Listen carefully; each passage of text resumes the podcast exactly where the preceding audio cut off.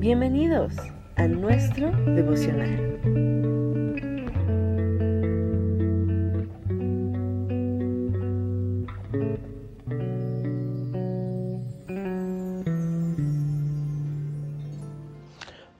Hola, ¿qué tal? Dios te bendiga. Soy el pastor Francisco Hernández Chico y quiero compartir contigo esta serie de mensajes que el Señor ha puesto en mi corazón, que creo yo que es un rema para nuestras vidas, especialmente este año 2023 que estamos viviendo, donde estamos saliendo de una gran pandemia a nivel mundial, donde estamos viviendo una gran recesión económica a nivel mundial y una situación difícil en este país de México. Pero quiero compartir contigo y quiero decirte y animarte que este es el tiempo que nosotros como cristianos hagamos la diferencia en este mundo, que tú y yo permanezcamos en Él, permanezcamos en sus palabras, permanezcamos en la palabra de Dios, permanezcamos llevando mucho fruto para que verdaderamente seamos considerados como sus discípulos. Mateo capítulo 7, versículo 16 al 20, está diciendo, por sus frutos los conoceréis. ¿Acaso se recogen uvas de los espinos o higos de los abrojos? Así, todo buen árbol da buenos frutos, pero el árbol malo da frutos malos. No puede el buen árbol dar malos frutos, ni el árbol malo dar frutos buenos. Todo árbol que no da buen fruto es cortado y echado en el fuego. Así que por sus frutos los conoceréis. Aquí el Señor Jesucristo está indicando que las personas que son un tipo de árbol que da buen fruto, por sus frutos se conocería la procedencia de cada cual, porque un árbol bueno da buenos frutos y un árbol malo produce malos frutos. Así nosotros, hermano, hermana, este es el tiempo en que tú y yo estamos llamados a llevar buen fruto, a tener un fruto y que ese fruto sea cultivado. Comenté en el mensaje pasado que es diferente. Los, los dones del Espíritu, los dones que Dios nos da, son regalos que Él tiene para nosotros. Pero los frutos o el fruto del Espíritu es algo que se cultiva, que se trabaja, día con día, semana con semana, mes con mes, año tras año. Este tiempo es un tiempo donde tú y yo estamos llamados a llevar mucho fruto y permanecer en el Señor. El siguiente fruto que habla el libro de Gálatas en el capítulo 5 y en el versículo 22 está diciendo, mas el fruto del Espíritu es gozo, este es el segundo fruto que Dios quiere que tú y yo y todos los que permanecemos en Él llevemos este fruto de gozo. El gozo viene del griego sapa, que significa chara. Es un contentamiento, es alegría, es fuerza interior en medio de las tribulaciones, en medio de los problemas. ¿Cuántos de nosotros hemos pasado por diferentes situaciones difíciles, por problemas, por tribulaciones. Yo creo que todos y cada uno de nosotros, tú que me escuchas, quizás estás pasando algún problema, quizás estás teniendo alguna situación difícil, pero el fruto de gozo es cultivarlo. ¿Cómo? Estando contentos, estando alegres, teniendo esa fuerza interior en medio aún de un problema, en medio aún de alguna necesidad que estés pasando. El gozo es un contentamiento, debe ser algo interno. El gozo que el Señor no, nos ha dado no es el gozo que el mundo te da, porque nosotros vemos algún ejemplo en la escritura, un personaje bíblico que cultivó el fruto de gozo, lo podemos ver claramente con Nehemías. Nehemías capítulo 8 versículo 10 dice así la escritura.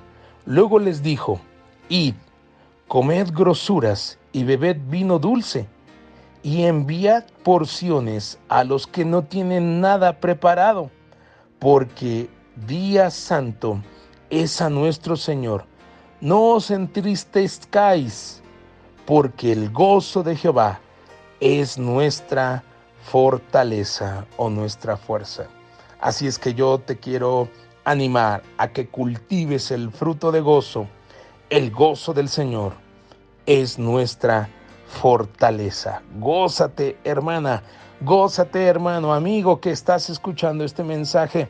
Gózate en el Señor, porque el gozo te traerá fuerza, te traerá fortaleza, te animará a seguir adelante.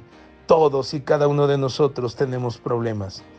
Todos tenemos necesidades. Yo siempre les digo a los hermanos en la congregación, en la iglesia, venimos a la iglesia porque tenemos problemas, porque tenemos necesidades, pero cuando venimos a la iglesia, el Señor nos imparte ese gozo que solamente Él nos puede dar.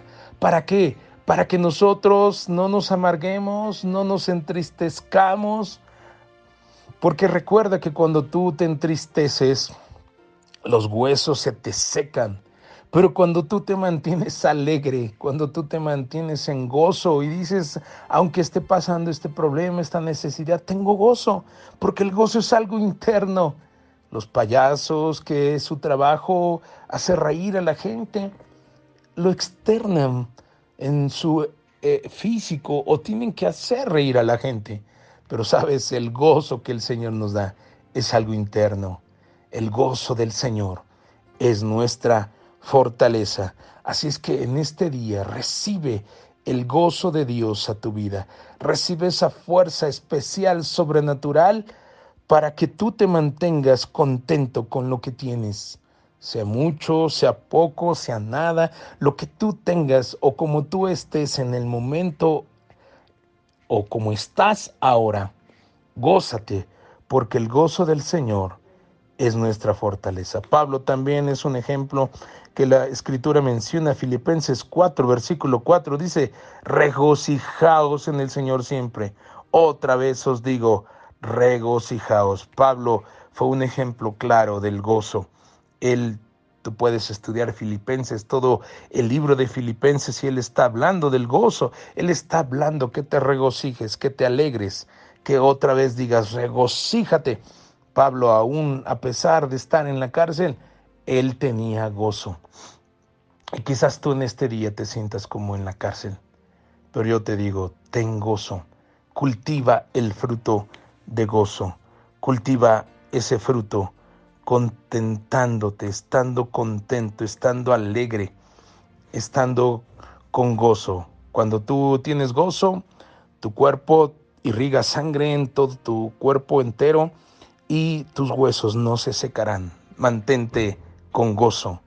El gozo del Señor es nuestra fortaleza. Así es que gózate, alégrate, está contento Recibe en este día esa fuerza interior en tu ser para estar con gozo, aún en medio de los problemas, aún en medio de las necesidades. Todos y cada uno de nosotros tenemos necesidades, tenemos problemas, tenemos circunstancias difíciles. Mucha gente dice, oye, pero tú si eres cristiano, a ver, ¿por qué esto? ¿Por qué lo otro? Precisamente por eso Precisamente por eso quizás vivimos situaciones difíciles, pero la diferencia debe ser marcada. Tú y yo tenemos que marcar la diferencia, llevando mucho fruto, llevando buen fruto. Y este fruto es el gozo. El gozo es algo interno que Dios quiere que tú y yo manifestemos. Que la gente pueda decir, mira, esta persona está teniendo problemas, está teniendo necesidades, pero nunca se ha amargado. Se ha mantenido en el gozo, se ha mantenido con una buena actitud. Gózate, hermana, gózate, hermano, gózate, amigo, que estás escuchando este mensaje, porque el gozo del Señor es nuestra fuerza. Que Dios te bendiga, que tengas un excelente día lleno de gozo. Bendiciones.